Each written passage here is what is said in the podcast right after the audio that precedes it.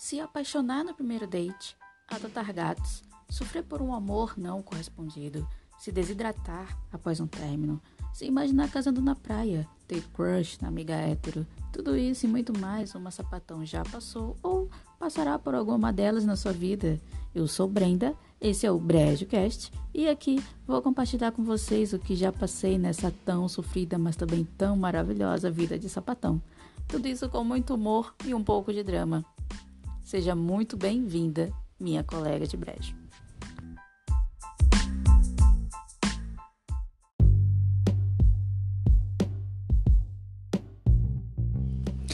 E aí, colegas de brejo, tudo bem com vocês? Bom dia, boa tarde ou boa noite. Eu não sei qual horário que você estará ouvindo o BrejoCast, mas seja qual for, seja muito bem-vinda ao nosso novo episódio.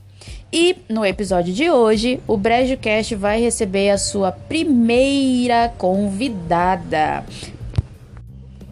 A minha primeira convidada, a minha amiga, que eu trago com muito prazer aqui para o podcast. Eu quero que vocês recebam com muito carinho a minha amiga Rosalia. E aí, Rosalia? Oi, gente, tudo bem? É uma honra ser convidar a primeira convidada da Brenda aqui no programa, né, gente? E eu tô muito feliz. Eu tenho 20 anos e sou uma garota trans. Isso, gente. Como vocês já viram aí na foto de capa, na thumb, o tema de hoje é vivência trans. E eu vou fazer algumas perguntas para a Rosalia e ela vai estar tá aqui com a gente respondendo e esclarecendo as dúvidas e curiosidades e ela também vai contar um pouco da vida dela. E a minha primeira pergunta para Rosalia é: Rosalia, como que você se identificou? Como que você se descobriu trans? Ah, primeiro que eu não, não gostava de me vestir de, de homem, né? E aí, eu, quando eu olhei no espelho, vi que, aquilo, que eu não era aquilo, conversei. Já, já comecei a vestir roupas de mulher, mudar meu jeito, cabelo, essas coisas. E aí, contei pra minha mãe, falei pra minha mãe o que eu, como eu me sentia e o que eu era. E foi assim, gente. É, de uma forma bem resumida, óbvio, né? Mas foi desse jeito. Eu me, eu me assumi trans, eu me assumi mulher trans assim. Mas de início eu me, eu me, eu me assumi gay pros meus pais. Tu tinha quantos anos? Eu tinha uns 15 anos, 14 anos. Me assumi gay. Aí foi um baque muito grande, não gostaram. Mas agora me assumi mulher trans no começo do ano passado. Com 18 para 19, eles, eles já aceitaram mais, entendeu? Porque pra minha mãe, ser mulher se eu, se, eu me, se eu me tornar mulher do jeito que ela fala, né? Se eu me tornar mulher, eu vou sofrer menos do que ser gay, entendeu? Pra minha mãe. E a tua família, assim, os teus pais, eles são muito preconceituosos? Como que eles reagiram? Ah, o meu pai era muito preconceituoso, me expulsou de casa três vezes quando eu me assumi gay. Hum, tive que fazer coisas que eu não gostava, tive que passar por coisas que acho que ninguém gosta, entendeu? Uh, mas com o tempo eles aprenderam. Me chamaram. Meu, depois que eu fui expulso essas três vezes. Pois é, gente. Continuando, depois de eu fui expulso umas três vezes, eu, eles me chamaram pra, pra casa de novo, né? Pra, pra dentro da casa deles. Pra minha casa. E aí eles me chamaram pra morar com eles de novo. E aí eu já, já fui vendo que eu mudei, que o que tava, o que tava dentro de mim não batia com o que tava fora. Porque eu via aquilo no espelho não era. Não era o que eu queria. Não era quem eu era. Eu não, não era, não era o que eu, não era o que eu queria. Eu olhava no espelho e falava, não, não é um garoto que eu sou, eu sou uma garota. E aí foi aí que eu conversei com eles e fui desenvolvendo. Tanto, meu pai, o meu pai já mudou muito, minha mãe também. Tanto que meu pai chega a um ponto que ele que ele que ele compra calcinhas para mim hoje em dia. Isso é uma coisa muito muito especial, eu me emociono muito. Meu pai convida meu namorado pra, pra tomar café. E antigamente ele não podia ver um menino na minha porta que ele já expulsava. Isso são detalhes, coisas muito que parece ser muito muito básico, mas que só quem é LGBTQIA mais sabe, sabe o quanto que significa. Pode ser a coisa mais pequena, muito singela, mas sabe o quanto que isso é, é diferente, quanto que isso é tão importante, uma conquista, né? Sim, sim. E, tipo, ver tudo isso, ver o quanto ele evoluiu. Minha mãe ainda tá aprendendo, porque ela, ela é ela é de outro tempo, assim como a minha avó, mas a minha avó, ela já aceita, mas ela me chama de neta. Ela sabe, ela vê que. Tanto, a minha avó, ela é maravilhosa, gente. Ela, ela quer que eu seja do jeito que eu sou, independente de qualquer coisa, e ela fala que me ama desse jeitinho. Já minha mãe não, de, de vez em quando ela tenta dar uma mudada. Pois é, de vez em quando ela tentava dar uma mudada, comprando coisinhas de homem pra mim, sabe? Pra ver se eu, sei lá, puxava o meu lado masculino, mas não tem isso não. A gente que é trans, a gente sente lá dentro, na alma da gente, o que é ruim, o quanto é, é o quanto é ruim, o quanto é ruim você olhar no espelho e ver que você não é aquilo que tá por fora, entendeu? Porque por dentro a sua alma é como você quer, mas por fora não, porque a gente tem, a gente tem que se adaptar nesse corpo que Deus deu pra gente, entendeu? Então a gente vai mudando as coisas aos, aos poucos, cabelo, roupa, e foi isso que eu fui fazendo quando eu me assumi pros meus pais. Entendi. E uma outra pergunta que eu quero fazer para você é referente ao mercado de trabalho. É, o que que você já vivenciou? Você já foi discriminado de alguma forma por você ser trans? Como que conta pra gente um pouco da tua experiência referente ao mercado de trabalho, porque querendo ou não, muitas empresas é, são preconceituosas, muitas empresas discriminam. É, o, que, tipo, o que a gente passa no dia a dia na questão do, do mercado de trabalho é, é muito preconceito. Você pode ir arrumada, você pode eu, eu, que, nem, que nem minha mãe fala, vai o mais macho que você puder, e isso e aquilo para ninguém te discriminar, mas não adianta, gente. Você pode arrumar, você pode parecer. Eu podia ter, eu podia ter seios e parecer uma mulher que as pessoas, as pessoas da sociedade que a gente vive hoje em dia impõem esse padrão. As pessoas olham para ti e já veem, ah, é uma travesti, é uma gayzinha. É, no, no, na linguagem, no linguajar de hoje em dia, claro, né? Essa questão de gayzinha. Eles falam, entendeu? Hoje, é, por exemplo, esse, essa semana agora eu fui fazer uma entrevista e aí, tipo, o cara mal bateu o olho em mim, eu já vi, tipo, na cara dele, na feição dele, que ele, tipo, teve um, uma reação de preconceito, entendeu? Uma cara que a gente vê, que a gente que é LGBT vê muito quando a gente, quando te olham torto isso e aquilo, por se vestir desse jeito ou, ou isso. Não adianta você ir arrumado ou não, porque tem o, a, o preconceito tá ali na sociedade, ainda mais, ainda mais com esse presidente que a gente tem hoje. A gente enfrenta muito mais coisas no nosso dia a dia. É, infelizmente a gente vive num país onde, infelizmente, mais se mata travestis e transexuais. E tendo o representante que nós temos hoje, isso é, não dá um aval para que as pessoas que compartilham do mesmo pensamento dele tenham esse tipo de comportamento. E então você já deixou de concluir uma, uma vaga é, por conta de você ser. pelo simples fato de você ser trans, né? Sim, muitas das vezes. Muitas das vezes a gente, a, a gente passa até o dia todo no RH ou numa entrevista pra. pra para alguém não escolher vocês. A gente pode ser a pessoa mais qualificada do mundo, posso falar inglês, posso falar espanhol, posso ter muita coisa no meu currículo, sabe, vários cursos, mas vai ter sempre a parede do preconceito. Porque a pessoa pode, pode ser a mais, a mais legal da, da, da sala, a mais inteligente, a mais isso, a mais tudo. Entendeu? Tu pode chegar até perto de Deus, mas a pessoa não vai. Não, não, eles nunca te escolhem por essa questão do preconceito. Porque eles pensam, ah, se contratar uma pessoa trans, vão, vão, vão reclamar ou não vai vender na loja, seja lá onde você vai trabalhar. Vai ter aquela questão do preconceito, daquele empecilho. E é isso que acontece muito, não só comigo, mas eu tenho certeza que com muitas mulheres trans e homens trans por aí, assim como os gays e lésbicas também, como todo o pessoal LGBT, como todo, como toda nosso, nosso, a nossa, a nossa comunidade.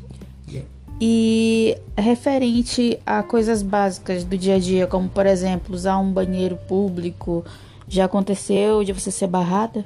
Isso é o que mais acontece. Uh, em shopping, em shopping nem tanto porque a gente tem esse direito. A gente, que é, a gente que é mulher trans, a gente tem os direitos de frequentar o mesmo bueiro que as mulheres. Porque se a gente é mulher, a gente vai frequentar o bueiro de mulher. Uhum. Então, no shopping nem tanto, mas em, em, em bar... Eu falo em bar de, de, bar normal, porque boate, gay, essas coisas a gente tem nosso banheiro, a gente vai no banheiro que a gente quiser. Mas em bar, essas outras coisas, a gente não. Eu já sofri preconceito, gente. Eu já, já, eu já desci do ônibus, tem o terminal de ônibus, óbvio, né? No terminal de ônibus tinha um banheiro, o, o moço, o trabalhador lá, não deixou eu ir no banheiro feminino porque ele falou que eu era macho. Ele falou: "Ah, você é macho, você vai no banheiro de macho". O que que é macho para ele? O que que é macho para a sociedade? Porque para mim, ser homem não é não é ter uma genitália masculina, não é ter um pênis. Ser homem para mim é cuidar, da sua, é cuidar da sua família. Ser homem para mim é muito mais do que, do que falar de, ah, eu nasci com uma genitália, eu nasci com pênis. Então a gente vê muito isso. E, e isso é uma coisa desconfortante pra gente, você não poder ir no seu banheiro, porque outra pessoa acha ou não sei o que, por isso ou por aquilo, porque você já foi homem. É totalmente desconfortante, gente. É uma coisa que eu, so, eu sofro muito essa questão do banheiro, ou então me chamarem de ele, sem me chamar, sendo que eu sou ela. Todo mundo todos os meus amigos familiares sabem que eu gosto que, que me chamem de ela porque eu sou ela. Então, quando alguém me chama de ele na rua ou em outro lugar, ou é porque não me conhece uhum. ou por preconceito. Mas quando é porque não me conhece, ou, no, ou num lugar, ou em outra coisa, eu falo, gente, eu quero que me chamem por ela. Uhum. A Rosalia, não é, não tem, não tem ele aqui, não tem nenhum homem aqui. Uhum. Então é isso que acontece. Uhum. É, porque infelizmente as pessoas, a sociedade ainda vê que homem é quando você tem lá o pinto e mulher quando você tem lá a, a negócio lá. Mas não, gente, é. Mas não, gente, é. A Rosalia, ela se entende mulher e ela gosta de ser tratada com o gênero feminino, porque ela se sente mulher. Ela não precisa, por exemplo, se operar, fazer todo o babado para ser considerada mulher. E infelizmente é muito triste é, saber que em situações muito básicas a pessoa ela não consegue ir ao banheiro que ela quer ir porque ela se sente mulher, ela se considera mulher, porque a sociedade impõe que não, homem é outro padrão. E isso é muito errado e infelizmente acontece muito. A Rosalia não é a primeira a passar por isso, a gente sabe que há muitos outros casos que as pessoas passam por isso. Mas isso é algo que eu acredito que eu acredito que no futuro isso possa mudar e isso possa melhorar. E Rosalia, eu quero te fazer a, outra pergunta. É, você planeja fazer a redesignação sexual? Ah, gente, eu quero. Querer eu quero, mas por, por alto, por agora, a única coisa que eu quero mesmo é, é tomar meus hormônios. Óbvio. Não sei se vocês sabem, mas o SUS tem, é, fornece esse, esse isso é muito importante, porque as pessoas acham que para fazer isso tem que ir num hospital particular, tem que pagar, mas não, né? Pode, pode falar sobre que isso é muito interessante. Claro, claro que tem que ter dinheiro, gente, porque nada nessa vida é de graça, né? Mas o SUS, ele, ele te dá esse auxílio, tá? É, eu não sei bem o nome, mas eu, eu, eu faço pelo SUS. E aí eu tenho, eu tenho que, comigo pelo menos, né? Eu tenho que tomar hormônios depois dos 21 anos. Uh, eu faço aniversário em maio. E aí, gente, a gente faz, faz o, o, o acompanhamento pelo SUS.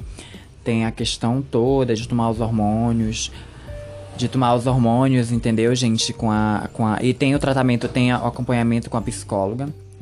Isso é muito importante, tá, gente? Porque.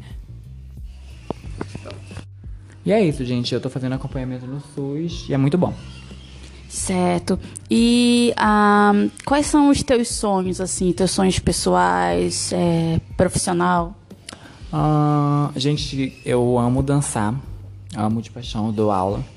Quero, pretendo me formar nisso. Uh, meu grande sonho é ter uma escola de dança, de artes, com dança, canto, tudo, tudo que uma escola de artes tem, tem direito. É o meu grande sonho, ter uma escola de artes para crianças carentes. Ah, que legal. E qual o conselho que você daria para alguém que está se descobrindo trans? O meu conselho, meu conselho, gente, é, é procurem acompanhamento que nem eu falei da psicóloga, porque isso é uma coisa séria, muito séria mesmo. Não, é de, você não se torna trans, você travesti, eu acho que até posso estar errada, mas me corrijam. Travesti sim, é uma coisa que você se torna, bota peito e tal, mas ser uma mulher trans ou homem trans não, já vem de dentro, é uma coisa que você tem que fazer um acompanhamento, como eu disse, pela psicóloga. É uma coisa muito séria. Então, pesquisem, procurem saber se você sente alguma coisa, se você está sentindo que algo está errado com você, olhando, se olhando no espelho, já procuriam ajuda. Se, se você está se sentindo mal com o que você vê no espelho, é isso. É realmente você é uma mulher trans um homem trans. É, esse foi o conselho da Rosalia, essa foi a minha entrevista com ela. E antes de nós finalizarmos. e antes da gente finalizar o podcast, eu e a Rosalia, a gente vai fazer uma brincadeira.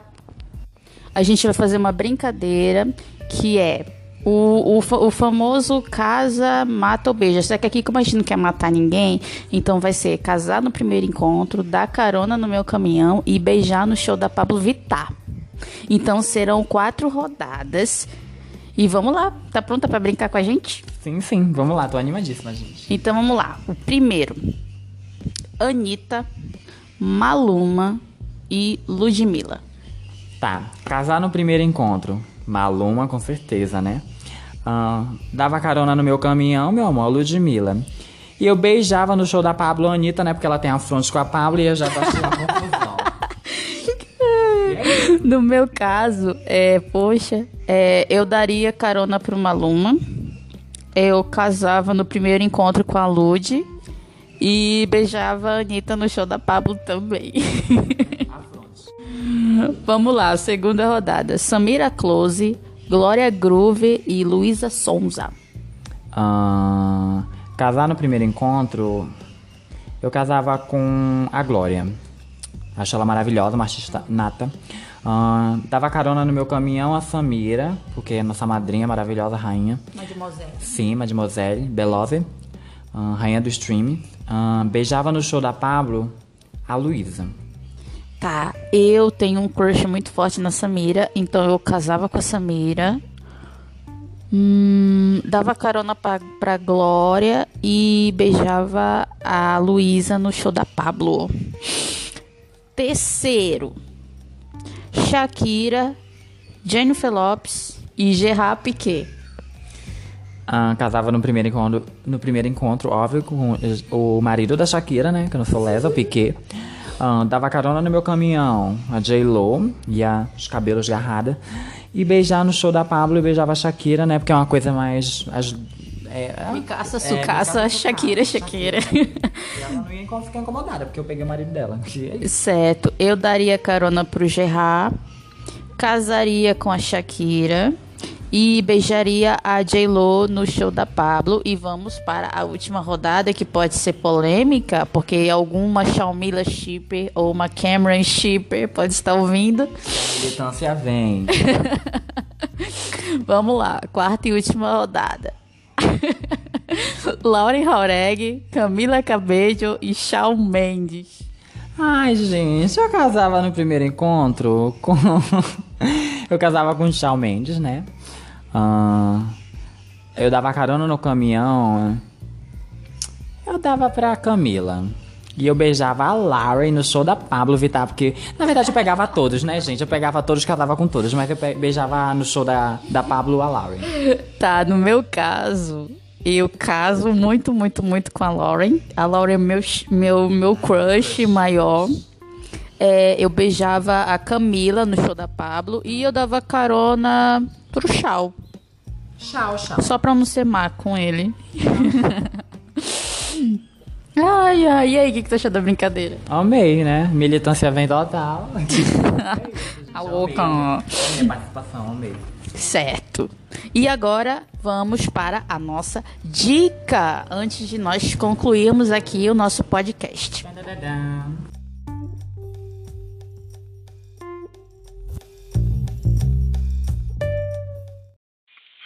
Dica do Brejo de hoje. Pois bem, gente.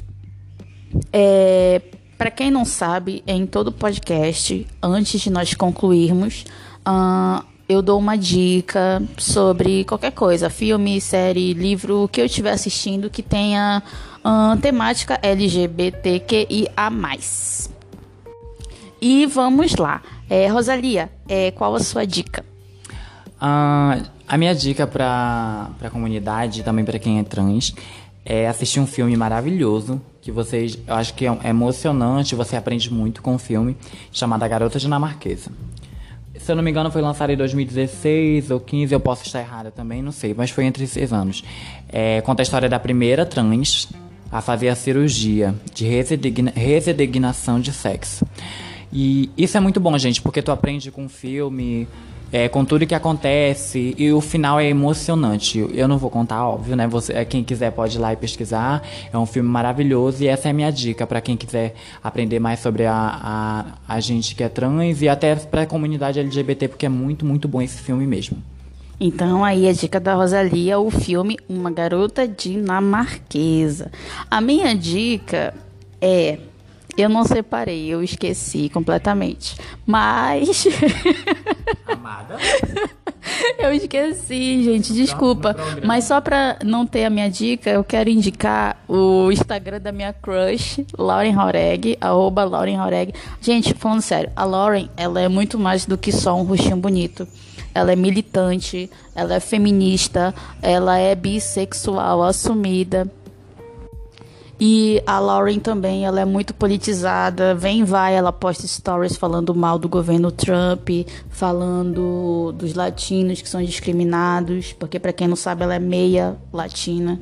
E então, vale a pena, não só porque ela é linda, maravilhosa, talentosíssima, mas porque é muito bom ter uma pessoa tão jovem e sendo um, um exemplo de que você tem que se que você tem que sim se posicionar politicamente e defender causas que são muito importantes.